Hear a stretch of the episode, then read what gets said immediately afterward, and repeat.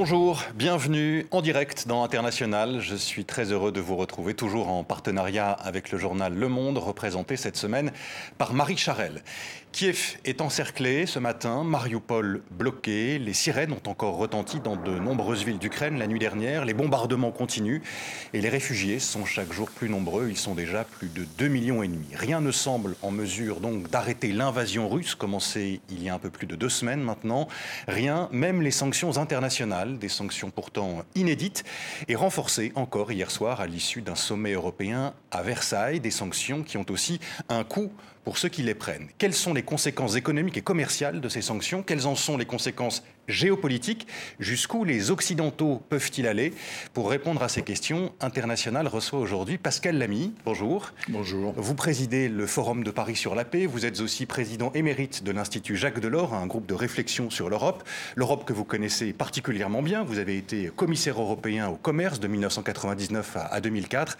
Vous avez également été directeur général de l'OMC, l'Organisation mondiale du commerce de 2005 à 2013. Bref, une expérience particulièrement riche sur les sujets géopolitiques et commerciaux qui sont particulièrement d'actualité. Mais avant de vous entendre, Pascal Lamy, comme chaque semaine pour commencer cette émission, voici notre instantané.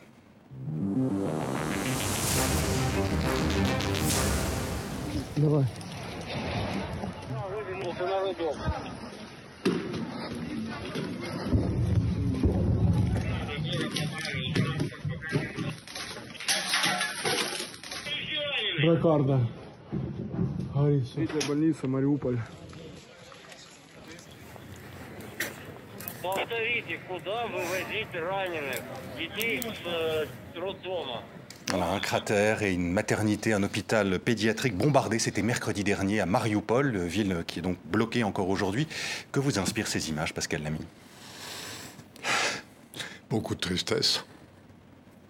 Beaucoup de tristesse, beaucoup de gravité beaucoup de réflexion parce que euh, pour ma génération, celle d'après-hier, euh, c'est un retour effroyable sur le passé, avec euh, la guerre, son cortège d'atrocités, de famine, de réfugiés, tout ce que dans mon enfance, on m'avait dit qu'on en était sorti, c'était fini, jamais plus ça ne recommencerait. Alors c'est pas qu'il n'y avait pas eu des, conflit des guerres euh, euh, depuis euh, la fin de, la Seconde Guerre mondiale, mais c'est la première fois que c'est aussi résolu, aussi déterminé, et que ça casse autant les codes, les règles de la vie internationale depuis 75 ans. Et c'est donc effroyable, c'est une épreuve absolument terrible pour les Ukrainiens, bien sûr, parce que c'est eux qui sont sous le feu russe. Mais je crois que c'est aussi une épreuve euh, très redoutable et très déterminante pour nous, les Européens. C'est un moment très, très grave. Comment qualifiez-vous ce qu'on est en train de vivre? Le retour à un monde euh, qui risque de basculer euh, dans une guerre qui non seulement se traduira sur le terrain européen par l'occupation par la Russie de l'Ukraine, mais qui risque d'entraîner d'autres tensions dans le monde euh, qui n'en manquaient pas. Hein. on en parlera sous l'angle géopolitique. Oui, on va y venir. Euh, c'est une des raisons pour lesquelles euh, je, suis, je suis très inquiet pour, je l'ai dit évidemment, pour, pour les Ukrainiens avec lesquels on ne peut que, se sentir en solidarité. Vous portez d'ailleurs hein, les couleurs du drapeau ukrainien au revers de votre veste. Oui, parce que de temps en temps, faut. Et puis, j'ai envie que mes petits-enfants comprennent ce qui se passe. Euh, c'est presque plus important pour, eux que pour moi.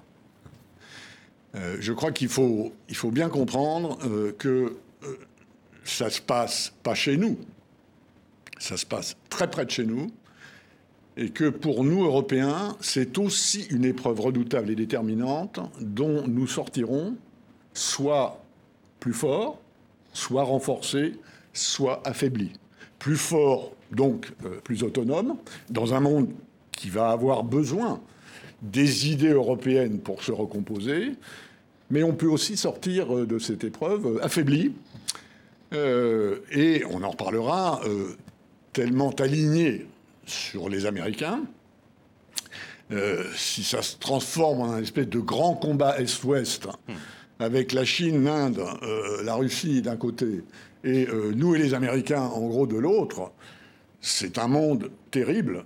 Et pour nous, Européens, qui réduirait énormément les espoirs qu'on peut fonder dans l'Union européenne dans l'avenir. On va revenir sur les conséquences géopolitiques, effectivement, de cette guerre euh, en Ukraine et, euh, une sorte de recomposition euh, de ce qui existe aujourd'hui à l'échelle mondiale. Vous parliez des Européens, Pascal Lamy, des Européens qui ont encore augmenté la pression sur les Russes. Hier, c'était à l'issue du sommet de Versailles. Plus d'argent pour fournir des armes à l'Ukraine, des menaces de nouvelles sanctions si les bombardements russes devaient s'intensifier. Voilà ce qu'ont déclaré le président français Emmanuel Macron et la présidente de la Commission européenne, Ursula von der Leyen, juste à la fin du sommet.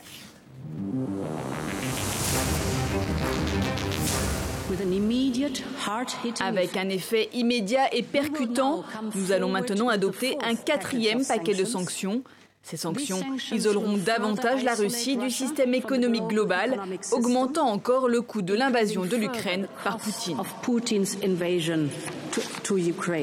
Toutes les options sont sur la table et l'objectif aussi de nos discussions est de pouvoir nous préparer à ces sanctions si elles étaient de nature à pouvoir arrêter l'agression et à nous préparer aussi à toutes les conséquences dans euh, les semaines et les mois qui viennent. Alors toutes les options sont sur la table, a dit Emmanuel Macron. Quel bilan vous tirez de ce, sommet de Versailles? Est-ce qu'on est allé assez loin? Est-ce qu'il aurait fallu aller plus loin euh, dans les nouvelles sanctions annoncées hier soir? Je pense que euh, cette guerre va durer. Et donc il faut s'installer dans la durée. L'Union européenne a réagi de manière incroyablement rapide et forte. Ça vous a surpris? Par rapport, pour être tout à fait franc, oui, parce que même si je suis un fervent partisan de, l'Union des, Européens, euh, dans ces cas-là, enfin on l'a vu au moment euh, des subprimes américaines, on l'a vu au moment du Covid, au début on a quand même un peu tendance à cafouiller, euh, à se diviser, à mettre la machine à compromis en route. Ça prend toujours un peu de temps. Bon, là, il n'y a pas de doute qu'on a franchi une étape dans cette succession de crises et de réactions aux crises qui, de mon point de vue, rapproche petit à petit l'Union européenne euh, de, la, de la puissance, hein, de ce qu'il faudra avoir pour avoir de l'influence dans, dans, le monde de demain. Donc Franchement, jusqu'à présent, sans faute. Ce qui a été décidé hier est un cadre à l'intérieur duquel de nouveaux efforts vont devoir être faits.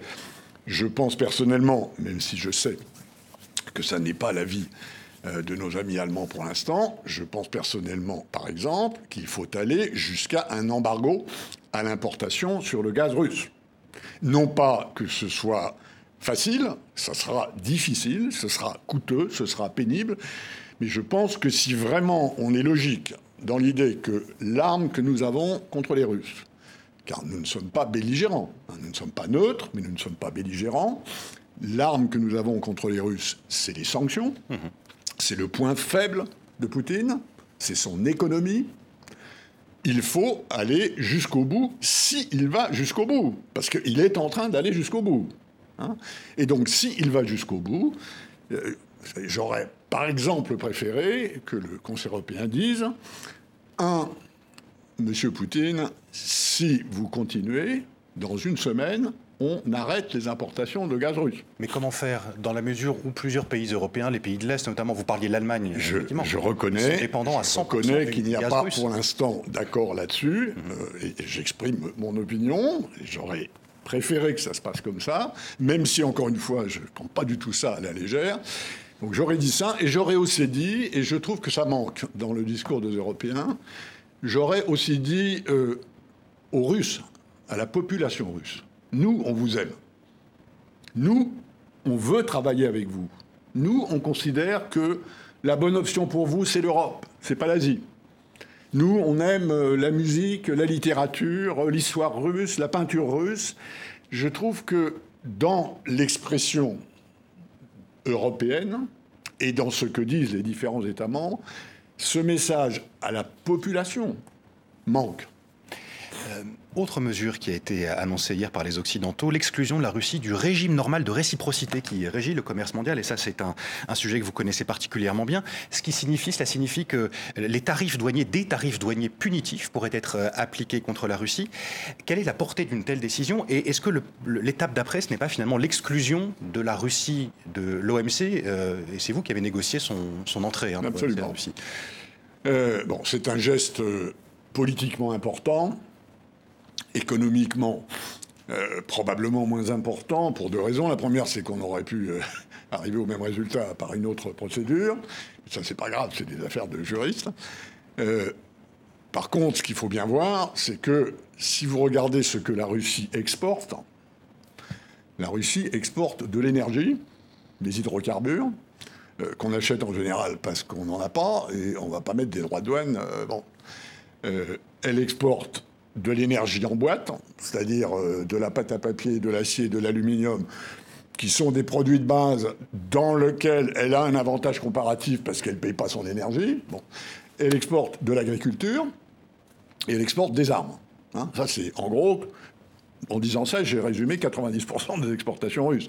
Donc, si vous voulez, ce sont des, ce sont des, marchandises, ce sont des, des choses qu'on a dont on a besoin en général. Hein. Donc c'est pas vraiment euh, c'est pas vraiment le sujet.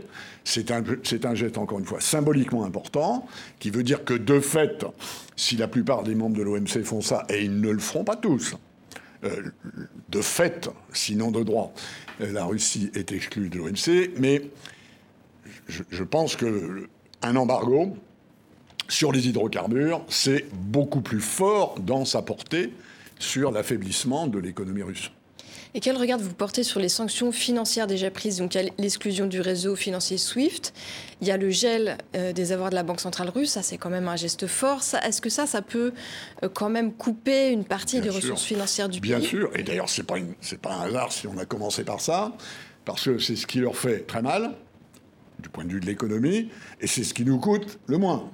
Après, quand on avance dans l'échelle des sanctions, on voit bien qu'on arrive petit à petit à des, sanctions euh, qui les pénalisent, mais qui de plus en plus nous pénalisent nous.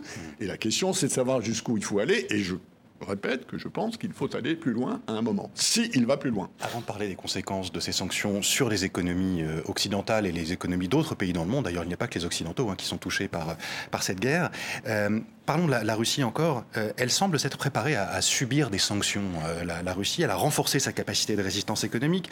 Elle a réduit sa dépendance aux, euh, pays étrangers. Elle a considérablement augmenté les réserves de sa banque centrale, même si on vient de le dire, la moitié des réserves, à peu près, au moins la moitié des réserves sont, sont, bloquées, exactement. Est-ce que ça permet, cela dit, toutes ces mesures, de résister aux sanctions qui ont été prises récemment? Oui, disons. Poutine, qui a préparé son coup depuis longtemps, euh, même si on ne croyait pas, y compris moi, qu'il irait jusqu'à franchir cette gigantesque ligne rouge qui est de mettre euh, des troupes à l'assaut d'un pays voisin, qui encore une fois n'est c'est pas arrivé depuis l'invasion de la Pologne euh, par les Allemands le 1er septembre 1939. Hein. le, 24 février, c'est une date comme je sais pas, comme, euh, comme, le, comme, comme juin 1914 de Sarajevo, euh, comme le 1er septembre 1939, c'est une date dont on se souviendra dans l'histoire parce que ça a commencé une guerre de très grande ampleur. Je pense qu'il s'est préparé. L'économie russe peut survivre pendant un certain temps sur ses réserves. la population russe va souffrir. Hein, et, la question que nous nous posons tous, évidemment, c'est à partir de quel moment la population russe pourrait se rebeller contre Poutine et euh, le déstabiliser euh, de telle sorte que les Russes fassent eux-mêmes leur affaire de le remplacer. Alors, c'est ça l'objectif des sanctions, c'est de faire en sorte que la population russe se lève, on, sait bien que les sanctions euh, vont, vont, pénaliser une partie de la population russe. Comme d'habitude, d'ailleurs, ça va pénaliser les plus pauvres plutôt que les plus riches. Et c'est pas très, très agréable. Mais enfin, il faut savoir ce qu'on veut. Hein. Je pense que l'objectif, c'est effectivement que la population russe se rende compte petit à petit de ce qui se passe. Ils ont assez bien réussi jusqu'à présent du côté russe à couper les réseaux sociaux et la communication avec l'Ouest. Moi, j'ai des, informations de familles russes qui appellent leurs cousins en Ukraine, et les cousins en Ukraine leur disent euh, on est sous les bombes, pensez à nous, et les autres disent mais que c'est cette histoire? Il y a une infox absolument phénoménale vis-à-vis de la population russe. C'est d'ailleurs la raison pour laquelle je crois qu'il faut d'abord démonter euh, le, le- le raisonnement, notamment selon lequel l'OTAN était à la veille d'attaquer la Russie et que c'est les nazis euh, qui étaient en train de massacrer euh, des Russes dans les régions où il y en a beaucoup en Ukraine. Donc tout ça n'a aucun sens, mais je crois qu'il y a une guerre de l'information derrière tout ça. Hein, on pense beaucoup à l'économie, mais si vous voulez, on est, on est à la télévision, si je puis dire. Il y a une guerre de l'information à laquelle, à laquelle, dans la- à laquelle il faut se livrer, y compris, y compris euh, plus largement dans le monde. Et justement, dans ce contexte euh, d'infox, comme vous le dites, est-ce que le risque, et pas que le- le- la population russe euh, développe un ressentiment vis-à-vis des, des Occidentaux à cause de ces sanctions, Bien plutôt que sûr. de se retourner contre Est-ce que c'est pas ce Bien, qui risque de bien se sûr. Mais vous avez tout à fait raison. C'est d'ailleurs ce que cherche Poutine. Et c'est la raison pour laquelle je pense qu'il faut envoyer des messages clairs à la population russe, aux Russes, au peuple russe, pour leur dire, encore une fois, on n'a aucune hostilité vis-à-vis de vous. On n'a aucune agressivité vis-à-vis de vous. hein. on est dans une posture défensive, mais vous avez raison, il y a un risque. Mais en même temps, si on revient au point de départ, quels sont les moyens que nous avons de l'arrêter ou de l'affaiblir à partir du moment où nous ne sommes pas belligérants? Nous n'avons pas mis en route des armées. Euh, L'Europe et l'OTAN ont une politique de défense qui est de la défense. On n'a jamais des- programmé l'OTAN ni la France pour attaquer un pays. Il y a des livraisons d'armes quand même, Pascal Lamy, qui sont euh, faites par euh, les pays occidentaux, par l'Union Bien européenne. entendu, mais nous ne sommes ça, pas ça vous belligérants nous-mêmes. Nous fournissons à l'Ukraine, et c'est vrai, et vous avez tout à fait raison de le dire, c'est vrai que c'est un saut dans l'histoire de l'intégration européenne, c'est un saut considérable, même si les spécialistes vont me dire oui, mais c'est pas tout à fait dans le budget communautaire, c'est dans un budget un peu parallèle. La vérité, c'est que ça s'était jamais passé avant, et notamment parce que les Allemands ne le voulaient pas. On va revenir hein, sur la, défense européenne dans, quelques minutes. Je voudrais qu'on continue à parler de la manière dont la Russie peut essayer de euh, résister aux sanctions, voire les contourner. Euh, on a parlé de ce qui avait été mis en place ces dernières années par les autorités russes. Euh, je voudrais qu'on parle maintenant des alliances, des alliés de la Russie, au premier rang desquels se trouve la Chine. Deuxième puissance économique euh, mondiale, la Russie se tourne de plus en plus vers la Chine. Est-ce que ce partenariat peut jouer un rôle dans ce, conflit et aider la Russie à, écouler le gaz qu'elle ne pourrait plus écouler ou, euh, euh, les produits qu'elle ne pourrait plus écouler sur le marché mondial, par exemple? C'est évidemment aussi une question déterminante. C'est déterminant pour les Ukrainiens, c'est déterminant pour les Européens, c'est déterminant pour les Chinois. Ce que vont faire les Chinois dans les mois et les années qui viennent, de ce qu'ils feront, dépendra une grande partie de l'organisation du monde dans 5 ans ou dans 10 ans. Alors, pour l'instant, et j'ai beaucoup d'amis chinois, pour l'instant, ça godille. Hein, D'un côté, euh, ils ont effectivement une alliance et il y a une très bonne relation personnelle entre Xi Jinping et, euh, Poutine, comme d'ailleurs euh, vous le, vous le montrez. On n'a pas du tout fait exprès, mais je, sais euh, par de bonnes sources qu'ils ils se parlent, ils s'estiment, ils se comprennent. Et d'un autre côté, évidemment, euh, euh, la Chine est très opposée aux invasions, sauf du jour où il voudra mettre la main sur Taïwan, ce qui disent les spécialistes, est pour dans 20 ans, pas pour tout de suite. C'est pas d'ailleurs pour ça que c'est très réjouissant, mais disons, bon. Donc la Chine va avoir à décider de son parcours. Mon pronostic, pour ce qu'il vaut, c'est qu'ils vont donner un coup à droite, un coup à gauche. Ils vont, Poutine va leur demander de l'aide, il va leur en donner un peu, pas trop d'ailleurs, ne serait-ce que pour le garder sous contrôle euh, si besoin était. Par ailleurs, je pense qu'une grande partie de l'économie chinoise ne veut pas d'une Chine autarcisée et qui arrête de respirer économiquement avec le monde et avec l'Occident. Parce que ça, c'est très mauvais pour eux et pour leur croissance. Mais la, la croissance chinoise, elle a quand même largement été faite par une expansion de la globalisation des exportations chinoises. Et donc, mon, mon sentiment, c'est qu'ils vont euh, essayer euh, pour l'instant, de ne pas prendre parti. Est-ce qu'à un moment donné, et c'est une question qu'on se pose dans toutes les chancelleries, on y réfléchit à, beaucoup et dans beaucoup d'endroits, est-ce qu'à un moment donné, les Chinois et les Européens peuvent, le moment venu, mettre sur la table une proposition de médiation, une proposition de compromis, à un moment où le rapport de force qui est en train d'escalader de chaque côté, supposons qu'à un moment ce rapport de force s'équilibre et que Poutine accepte de venir à la table d'une négociation sérieuse, alors peut-être hmm. les Chinois, euh, les Français, les Allemands, euh, et c'est une des raisons d'ailleurs pour lesquelles les Français et les Allemands gardent le contact avec Vladimir Poutine lui-même, c'est pour le moment venu peut-être être en position de trouver une solution. Euh, ce n'est pas la première fois que des sanctions économiques, et je voudrais qu'on revienne encore quelques instants sur ces sanctions, euh, sont prises par les Occidentaux euh, contre des États au cours des 60 dernières années. Avec quels effets? Pour quels résultats? Regardons un peu ce qui s'est passé au cours des dernières années. C'est le focus international avec Anne-Sophie Pierry et Alice Langlois.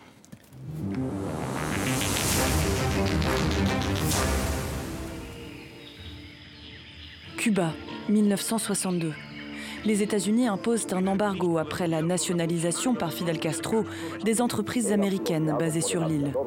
L'objectif du président Kennedy est d'asphyxier économiquement le pays et faire tomber le régime. Mais les sanctions sont loin d'avoir l'effet escompté et Cuba va trouver de l'air ailleurs. D'une part, les sanctions économiques n'ont pas réussi parce que la communauté internationale ne s'est pas mobilisée derrière les États-Unis. Et d'autre part, parce que Cuba euh, a, trouvé un nouvel allié avec l'URSS. Faire de nouvelles alliances pour contrer les embargos. Une stratégie adoptée par Cuba et plus tard la Corée du Nord, la Libye, l'Irak, et qui a souvent mis à mal l'objectif visé par les sanctions économiques. Mais ce n'est pas toujours le cas. L'Afrique du Sud, par exemple, a fini par céder aux pressions économiques des pays occidentaux et africains. En 1976, une violente répression d'une manifestation anti-apartheid dans la ville de Soweto fait 23 morts. La communauté internationale impose alors des embargos. L'Afrique du Sud, fragilisée, met fin à l'apartheid quelques années plus tard. Les sanctions peuvent aussi pousser les pays à tenter de négocier. En 2012, l'Iran, sous embargo et économiquement très affaibli, accepte des discussions avec l'ONU et l'Union européenne. Aujourd'hui, c'est la Russie qui est à nouveau sous le coup de sanctions auxquelles elle s'est en partie préparée. Cette réserve de, de, plusieurs centaines de milliards démontre que la Russie était tout de même prête à vivre avec des sanctions et à essayer euh, de les contourner ou d'en limiter les impacts. Pour se préserver, Moscou a aussi opéré depuis 2014 un rapprochement stratégique avec la Chine et en a fait un allié commercial. Dans ce contexte, quel poids peuvent avoir les nouvelles sanctions occidentales d'une ampleur inédite? Suffiront-elles à ramener la paix en Europe? Pascal Lamy, au regard de ces exemples historiques, est-ce que les sanctions contre la Russie peuvent atteindre leur, leur objectif, avec aussi cette spécificité qu'on cible les oligarques? Dans quelle mesure ça peut euh, faire vaciller ou atteindre Vladimir Poutine?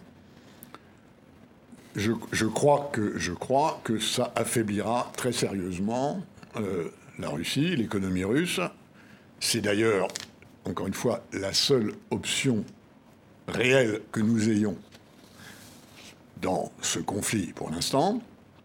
Elles sont ciblées, elles sont très fortes, il n'y a aucun précédent. Dans, les précédents qui, ont été cités, et je trouve que vous avez très bien montré que des fois ça marchait, des fois ça marchait pas, euh, on n'a jamais vu un embargo pareil. Euh, par exemple, les États-Unis-Cuba, c'était juste les États-Unis qui avaient mis un embargo sur Cuba. Donc Cuba pouvait euh, traiter avec le reste du monde. Là, ils sont quand même très très encerclés, très très étranglés. Je crois aussi qu'il faut cibler, et c'est une des raisons pour lesquelles je suis favorable à un embargo sur les hydrocarbures, parce que si vous connaissez la manière dont fonctionne le pouvoir russe, la vérité, c'est que Poutine est assis sur une rente. Hein. Quand, il nous vend du pétrole à 100 dollars le baril, ça lui coûte 5. Hein. Donc il y a 95 de profit qui tombent dans la poche de la Russie, dont il est le maître absolu. Et donc il y a, une clé de voûte, si vous voulez, il y, a, il y a une articulation du pouvoir politique entre Poutine, les oligarques et ses généraux qui est largement dépendante de la rente pétrolière et gazière. Hein. Donc c'est pas seulement un problème économique, c'est aussi un problème politique. Il faut, il faut essayer de déconstruire ce nœud de pouvoir dont la clé de voûte, et ça a été dit, je crois, récemment assez bien, justement, réside dans, euh, la fortune des hydrocarbures. C'est d'ailleurs une des raisons pour lesquelles, à terme, le, le pari de Poutine est un pari extrêmement risqué pour son pays. Supposons que nous et d'autres, on réussisse en 30 ans à décarboner nos économies. Qu'est-ce qui reste à la Russie? Pour vivre, enfin pour respirer avec le reste du monde, si elle ne se transforme pas profondément. Plusieurs chercheurs disent, euh, on dit dès les premiers jours de la guerre, Poutine a déjà perdu, perdu la guerre, avant même de savoir militairement sur le terrain ce que ça donnerait. Est-ce que c'est une analyse que vous partagez, compte tenu de ce que vous venez de dire? J'aimerais bien on est sûr, mais la vérité m'oblige à dire que je n'en suis pas sûr. Il nous a surpris à plusieurs reprises jamais mésestimer un adversaire, surtout quand il s'agit de la Russie et de, Poutine. Donc je, crois que l'un dans l'autre, la Russie va perdre cette affaire sur le long terme. J'en suis même à peu près persuadé, notamment quand je regarde son économie, sa démographie, sa position.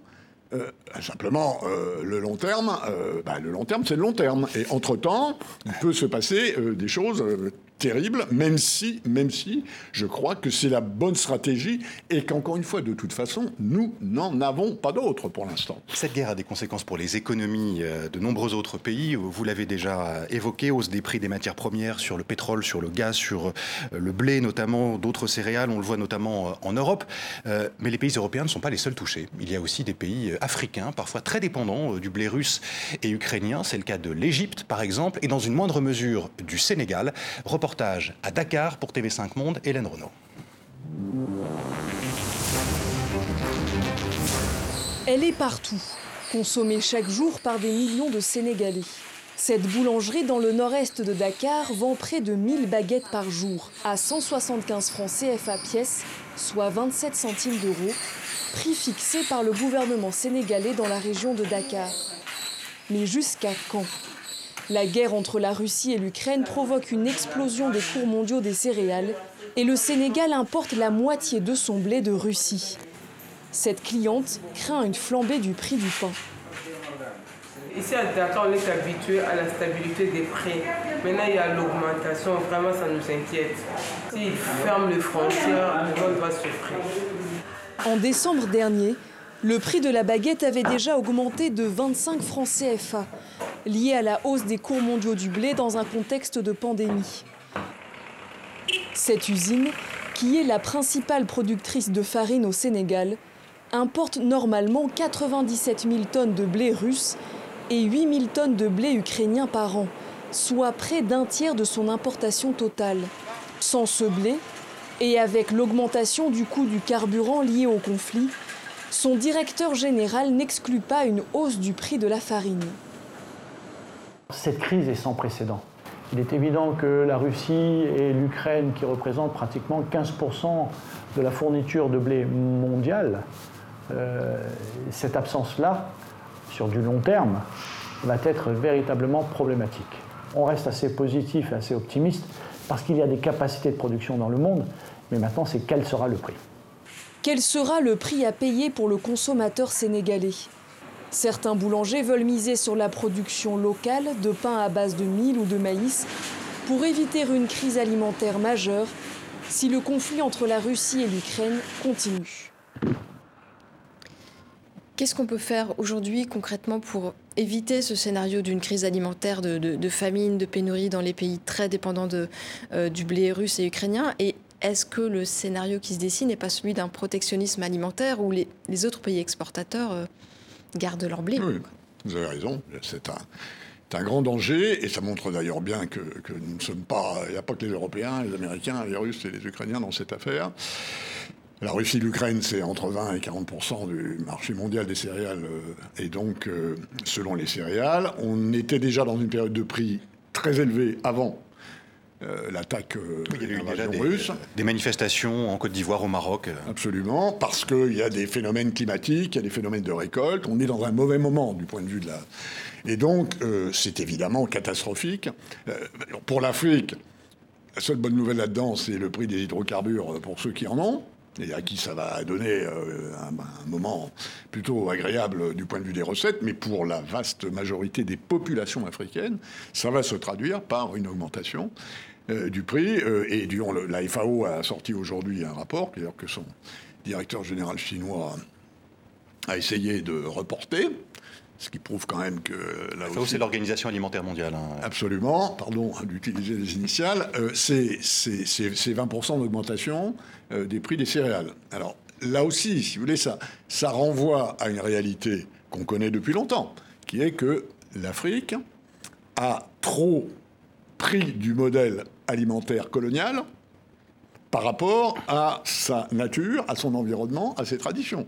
Le fait que l'Afrique soit autant importateur de blé et de riz, qui ne sont pas des productions naturellement africaines, sauf peut-être euh, du temps des Romains et, en Afrique du Nord où il y a des, euh, conditions climatiques qui sont bonnes pour ça, et, et hydriques, si je puis dire, ça, ça dit aussi qu'il faut que l'Afrique réfléchisse elle-même ça veut dire qu'il faut ah. change, que ces pays-là changent de modèle économique, changent de modèle alimentaire? Je, je trouve que dans le monde dans lequel on est, il est, et, et, je connais l'Afrique et je travaille avec les Africains, je trouve que c'est un sujet auquel ils n'ont pas donné l'importance suffisante. Alors évidemment, en tant qu'Européen, je ne vais pas aller me plaindre du fait qu'on exporte du poulet et des céréales en Afrique.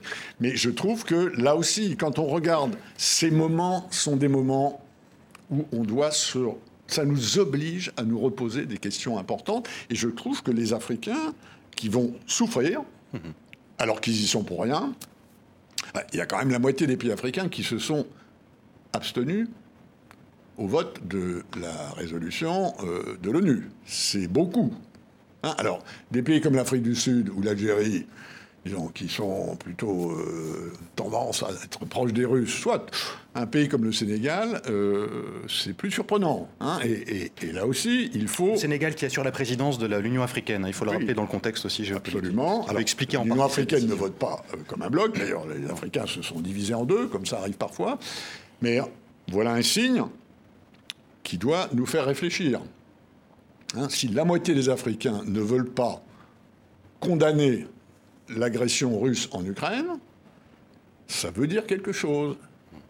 Il faut observer ce signal, s'interroger, comprendre et en tirer les conséquences le moment venu.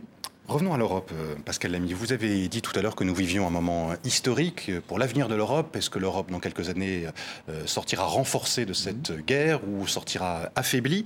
Euh, Peut-être un élément de réponse avec les paroles que je vais vous faire entendre.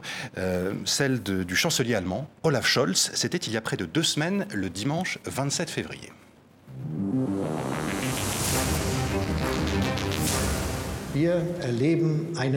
Nous vivons un changement d'époque. Cela signifie que le monde d'après n'est plus le même que le monde d'avant. Nous allons créer un fonds spécial Bundeswehr.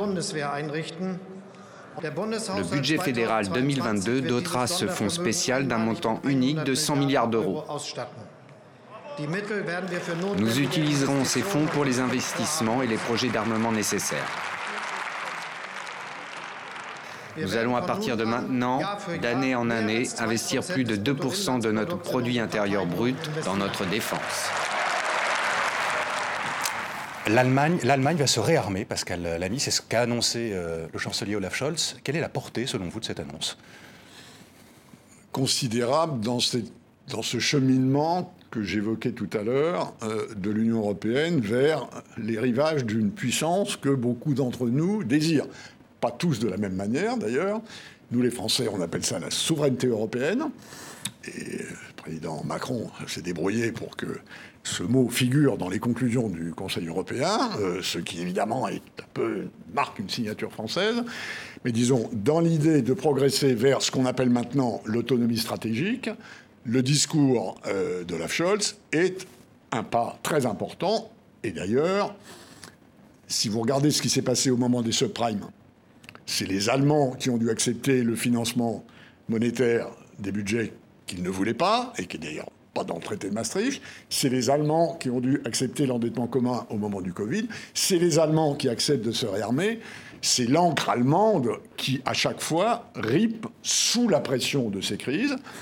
Je pense que c'est très important. C'est un tournant En tant que Français et en tant qu'ancien officier de marine, euh, je sais aussi que entre dire euh, je vais mettre du pognon dans mon budget de la défense et puis je vais avoir une armée, une marine et une aviation opérationnelle, il y a une sacrée différence. Et donc il faudra dix ans avant que l'Allemagne, si elle fait ce qu'elle dit, et je pense qu'elle va le faire, double son budget militaire, dispose de capacités opérationnelles de défense, encore une fois, on ne parle pas d'attaque, qui donc, ça, va prendre du temps. Euh, L'Europe de la défense, c'est pas pour demain. Alors, avant, c'était pour après-après-demain. Cette agression russe fait qu'on passe d'après-après-demain à après-demain. Mais on ne passe pas pour autant à demain parce que tout ça suppose beaucoup de travail idéologique. Il se trouve que là, Poutine a complètement uni les Européens dans, leur cauchemar. Hein, le, problème d'une défense, c'est qu'il faut partager les mêmes cauchemars avec euh, les pays membres de l'Union.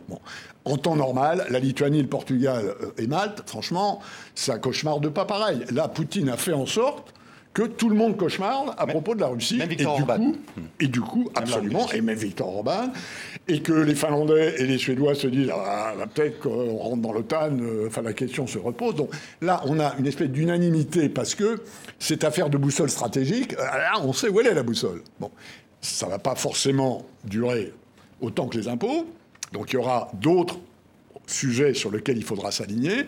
Petit à petit, il faudra bâtir ce pilier européen dans l'OTAN, ce qui est compliqué.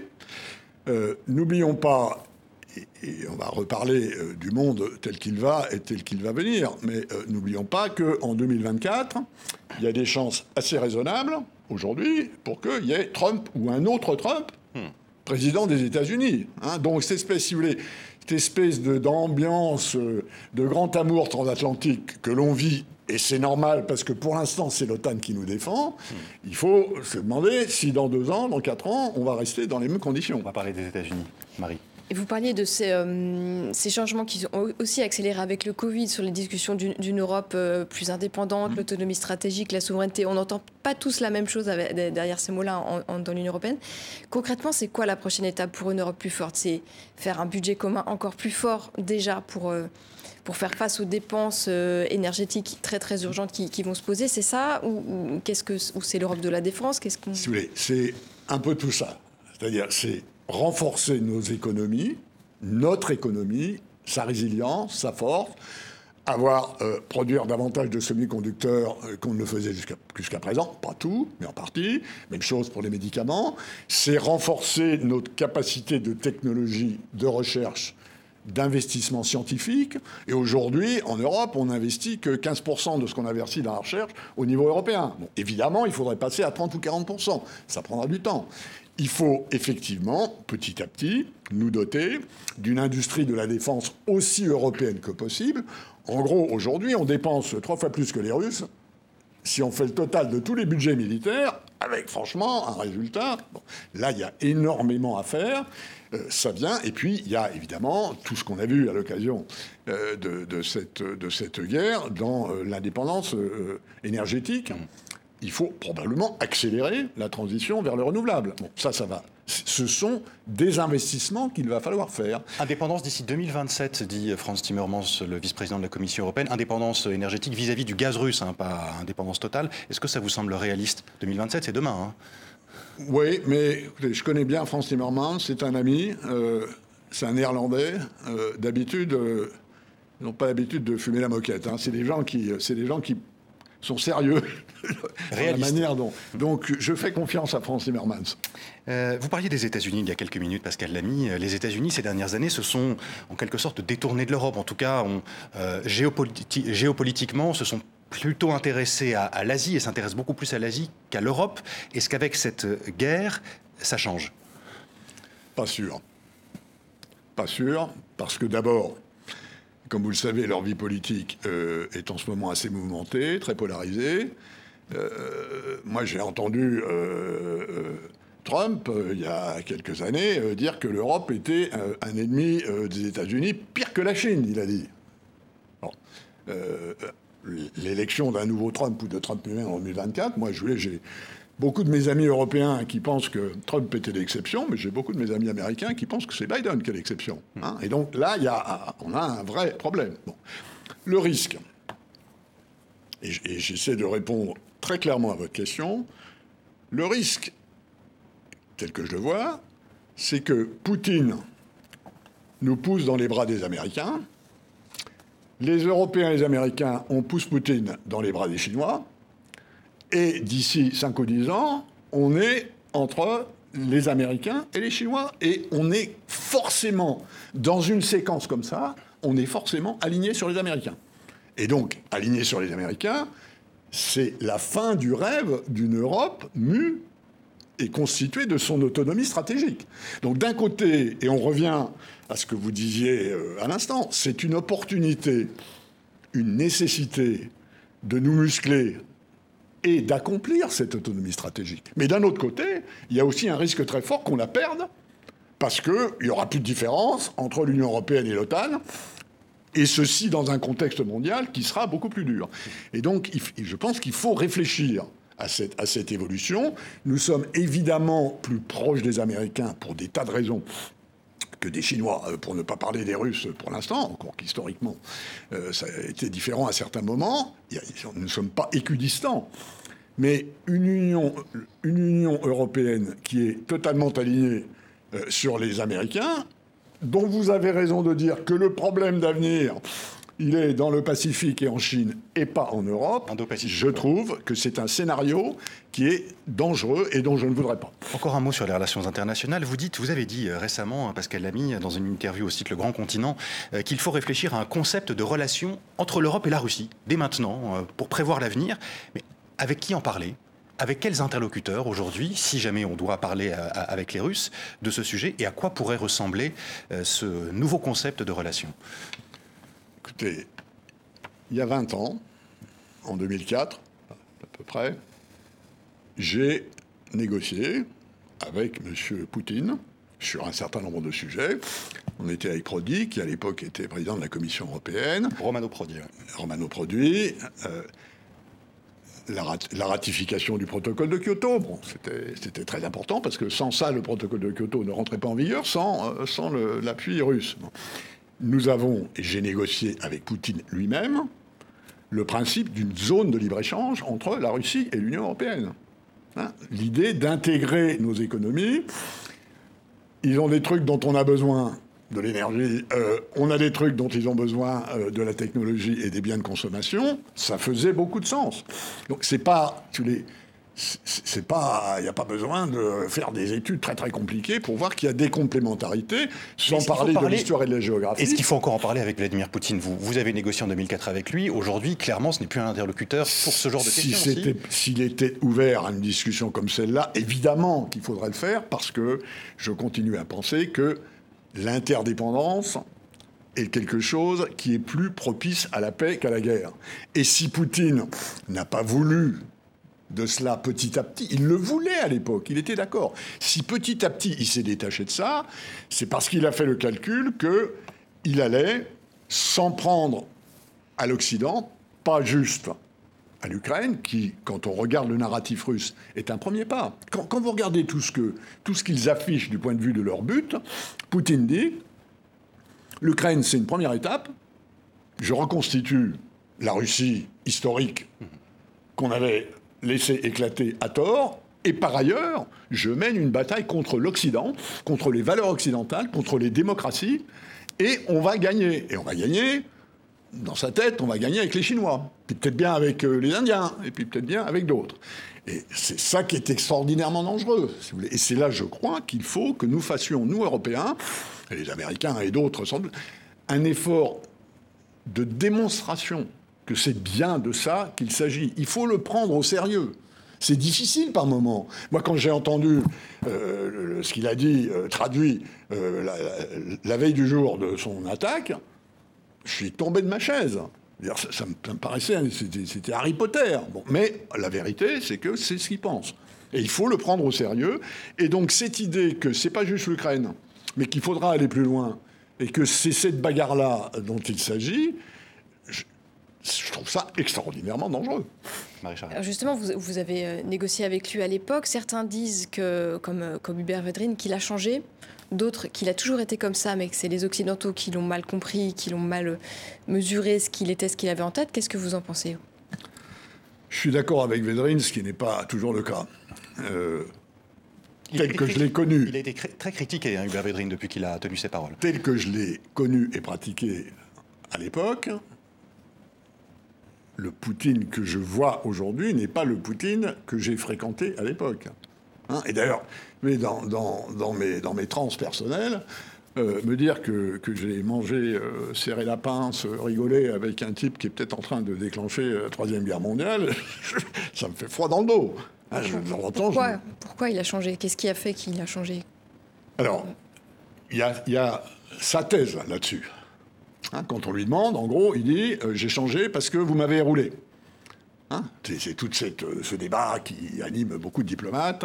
Est-ce qu'on avait promis à un moment à Poutine euh, que l'OTAN n'irait pas jusqu'aux frontières de la Russie, par exemple dans les pays bas Rien n'a jamais été signé hein, sur ce point, officiellement. C'est ce que je pense, c'est ce que me disent les historiens et les diplomates sérieux, mais c'est pas ce qu'il dit lui. C'est pas ce qu'il dit lui. C'est ce que dit Gorbatchev, par exemple, euh, euh, qui dit pas la même chose que, Poutine sur cette question. euros, mais L'explication qu'il donne, c'est vous m'avez roulé, vous êtes en train de mettre des fusées nucléaires aux portes de la Russie, et comme je vous soupçonne de vouloir ma peau, je contre-attaque contre cette, ce qui en réalité est une pression et une attaque. Ça ne fait pas de sens il faut, je crois, expliquer pourquoi, comment ça ne fait pas de sens. Moi, j'ai des amis chinois. Et quand vous, quand vous regardez ce qui se passe sur les réseaux sociaux chinois cette semaine, vous aviez deux tiers de pro-Poutine et un tiers d'anti-Poutine. Hein, c'est quand même préoccupant. J'ai des amis chinois, moi, qui me disent, franchement, euh, il n'a pas tort, on va quand même pas se laisser euh, bousculer euh, par l'OTAN euh, qui est en train d'en vouloir à la Russie. Et évidemment, si vous êtes chinois et que vous êtes dans un trip où c'est la rivalité sino-américaine qui va structurer le monde de demain, ce que je continue à croire, vous vous dites ah bah s'ils se comportent comme ça avec les Russes, bah si ça va venir chez nous, moi je suis pas pour. Donc faut, j'insiste là-dessus parce que je crois que nous devons mieux déconstruire. Il y a des actions à faire, il y, a des, sanctions à prendre, il y a de la pression à faire, mais je crois que le discours vis-à-vis du reste du monde ne démolit pas, ne déconstruit pas suffisamment le côté euh, narratif gramscien, si vous voulez, de, Poutine. Je, suis très inquiet de ça. Euh, il y a aussi une crise humanitaire euh, à cause de cette guerre. Déjà, un peu plus de 2,5 millions et demi d'Ukrainiens euh, ont fui leur pays, ont trouvé refuge euh, en Europe, en Union européenne et dans d'autres pays.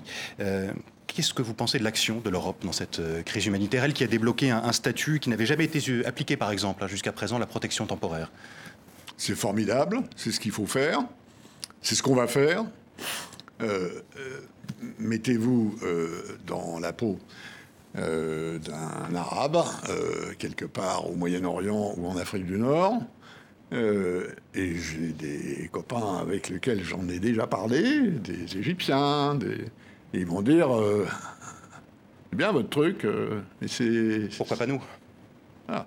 et, la réponse, on la connaît. La réponse, pourquoi monsieur Pourquoi la Hongrie et la Pologne accueillent des euh, réfugiés ukrainiens à bras ouverts euh, C'est parce qu'ils ressemblent aux Hongrois et aux Polonais. Donc, euh, il faut absolument le faire. Et je suis très heureux qu'on le fasse parce que je pense que c'est la tradition européenne. Je pense par ailleurs que, notamment dans les pays d'Europe centrale et orientale, où là, ils avaient un problème démographique parce qu'il y avait trop d'émigration de leur pays vers l'ouest de l'Europe. Quelqu'un comme Krastev, par exemple, qui est un formidable intellectuel contemporain de l'Europe, même, même s'il vient de ces pays-là, disait à juste titre, euh, en Bulgarie, en Roumanie, euh, on est en train de se faire piquer, tous nos médecins, tous nos ingénieurs, par les Allemands. Bon. Donc, long terme, je pense que 2, 3, 4 millions d'Ukrainiens, j'espère qu'ils auront l'occasion de revenir chez eux à un moment.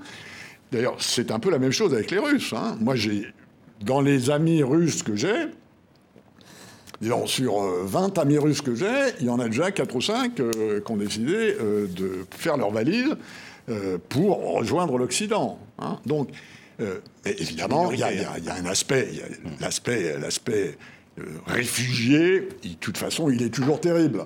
Même si on fait ce qu'on peut, il est toujours terrible pour les gens qui sont obligés. Il nous reste juste quelques minutes, deux minutes, euh, Pascal Lamy. Euh, quelles conséquences, selon vous, vous qui êtes aussi un observateur avisé de la vie politique européenne et particulièrement française, quelles conséquences cette guerre peut-elle avoir sur la campagne présidentielle qu'on vit actuellement? Est-ce que la campagne est oh, Disons, il faut être honnête, elle la, elle la neutralise en partie. Hmm dans la mesure où le chef de l'État, euh, chef des armées, euh, président de l'Union européenne, euh, est, est, au boulot sur, ce, sur ce sujet. Bon, donc, je, crois que. alors, il y en a qui trouvent ça bien, il y en a qui trouvent pas ça bien. Franchement, il n'a pas le choix. Mhm. Et on n'a pas le choix. Encore une fois, faut, dans ces moments incroyablement difficiles, il faut, il faut vite, vite se décider sur ce qu'on fait ou ce qu'on ne fait pas. Par contre, ce qui est vrai, et ça, je note ça et je vois ça parce que j'ai pas mal de contacts avec le business, y compris euh, sur d'autres continents. Ce qui me frappe cette fois-ci, et c'est un peu vrai en France aussi, regardez le comportement des entreprises françaises. Hein. Euh, la plupart d'entre elles n'ont pas attendu que l'État leur dise euh, barrez-vous de Russie parce que vous allez avoir des problèmes avec vos actionnaires, avec votre personnel, avec vos clients.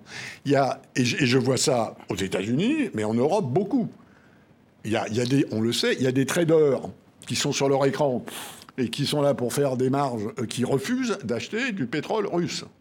Donc il y a quelque chose qui se passe là, que je crois il faut observer, qui est le capitalisme de marché n'a jamais été euh, très très sensible euh, aux questions géopolitiques, ça les intéresse pas beaucoup, ça les gêne plutôt. Il y a un effet réputationnel qui est basé sur une certaine mobilisation des opinions, et franchement, c'est un peu la seule bonne nouvelle. C'est que je vois euh, depuis 15 jours, c'est qu'il y a une pression des actionnaires, des salariés, des consommateurs qui commencent à demander des comptes. Qu'est-ce que vous faites encore en Russie? Alors, il y, a des, entreprises qui vont rester parce qu'elles produisent euh, des biens de première nécessité. Mais je, trouve que ça, c'est intéressant. Euh, au-delà de l'Ukraine, et, rapidement, euh, quel regard portez-vous sur la campagne quand on voit par exemple que la question du réchauffement climatique est très peu abordée Il y a beaucoup de marches, de climat, de marches pour le climat qui sont organisées en France aujourd'hui. Comment vous réagissez à ça? Quel regard vous portez sur cette campagne? je, suis de ceux qui pensent que le changement climatique est la première affaire mondiale. Euh, c'est l'essentiel des objectifs du développement durable. Euh, tout ça est évidemment chamboulé par cette, par cette guerre terrible. Euh, je pense que ça se joue largement au niveau européen et que de, de ce point de vue-là, le pacte vert, le Green Deal, ce qui est sorti des élections européennes de 2019 et sur laquelle d'ailleurs on travaille beaucoup aux instituts Jacques Delors, Paris, Bruxelles et Berlin, je crois que l'Union européenne est en train de se donner un leadership, mais c'est vrai qu'il faut accentuer la pression. Et si vous voulez, je vais être très franc, c'est quand même l'extrême droite qui a imposé la thématique de cette campagne. Hmm. Hein, c'est pas la gauche, c'est pas les écolos, c'est l'extrême droite, c'est le résultat Premier tour. d'une évolution assez, assez longue. Euh, mais euh, s'il n'y a pas assez de discussions sur l'écologie et qu'il y en a beaucoup sur le grand remplacement, l'écologie étant un vrai problème, le grand remplacement étant une foutaise, euh, franchement, c'est dommage. Merci beaucoup, Pascal Lamy, premier tour le 10 avril en France. Merci d'avoir répondu à nos questions dans International en partenariat avec le journal Le Monde. Merci à vous toutes et à vous tous de nous avoir suivis. Je vous dis à la semaine prochaine.